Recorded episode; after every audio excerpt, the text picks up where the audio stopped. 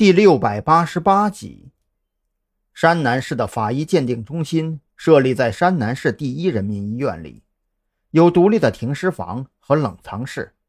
可偏偏今天凑巧了，法医鉴定中心的电源线路过度老化，正在进行线路重装工作。无奈之下，只能将女尸暂且停放在山南市第一人民医院的太平间内。孔哥。不留两个人在医院盯着吗？张扬见孔森没有安排人看守尸体，不禁皱眉问道。孔森听到这话，不由得一愣：“盯着？盯着什么呀？这里可是正规医院，斜对门就是派出所，尸体还能自己跑了不成？”老哥，我们现在面对的可不是小毛贼呀，万事小心为上。张扬耸了耸肩膀。孔森显然没有意识到子午会到底有多么丧心病狂。行吧，我去安排一下。孔森见张扬一再坚持，尽管觉得是杞人忧天，却还是挥手招来一名刑警，安排他在医院太平间门口守着，直到法医对尸体进行验尸为止。亲眼看着孔森安排完看守，张扬这才放心的。带着收敛带的照片，开始在山南市各个医院之间奔走。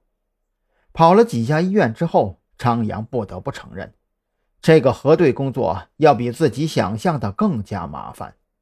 这几家医院的说法非常统一，整个山南市所有医院使用的收敛带都是从一个厂家购买，而且因为这种东西并不常用，加上国人的忌讳心理所致。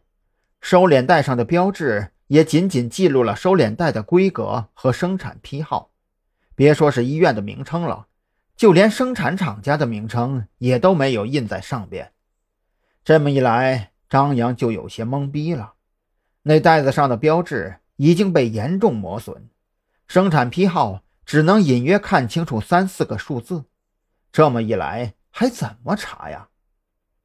郁闷不已的张扬掏出手机，将这个情况告诉孔森，就驱车往回赶。眼下能够继续调查的也只剩下尸体本身了。等张扬回到医院，尸检报告已经打印了出来。孔森急忙将复印件丢给张扬：“这是初步检验报告，因为发现了一些特殊的东西，样本已经被送去更专业的实验室化验分析。”你先看看报告，我去查查户籍，看能不能确定死者的身份。没等张扬回话，孔森就火急火燎地钻进车里。龙基山的炸药案之前一直在有意地控制影响范围，可眼下出了人命，也就顾不得太多了。张扬目送孔森离开后，这才坐在驾驶位点了根烟，翻开尸检报告仔细查看起来。从尸检报告上来看，这具尸体体表没有任何伤势，也不存在钝器震伤脑部或者内脏的情况。死前的确和男性发生过关系，但是男性应该采取了措施，并未留下任何残留物。除此之外，这具尸体和梁月英以及韦忠全女儿的尸体非常相似，肌肉和皮肤几乎没有腐烂，唯一一点不同之处是。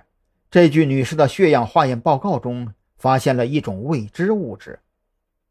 报告中称，这种未知物质并不是死物，而是具有活性的未知病菌。尸体的腐烂程度极低，也正是因为这种病菌所致。它们会向外分泌一种未知的抗生素，以此来杀死尸体内的其他病菌细菌。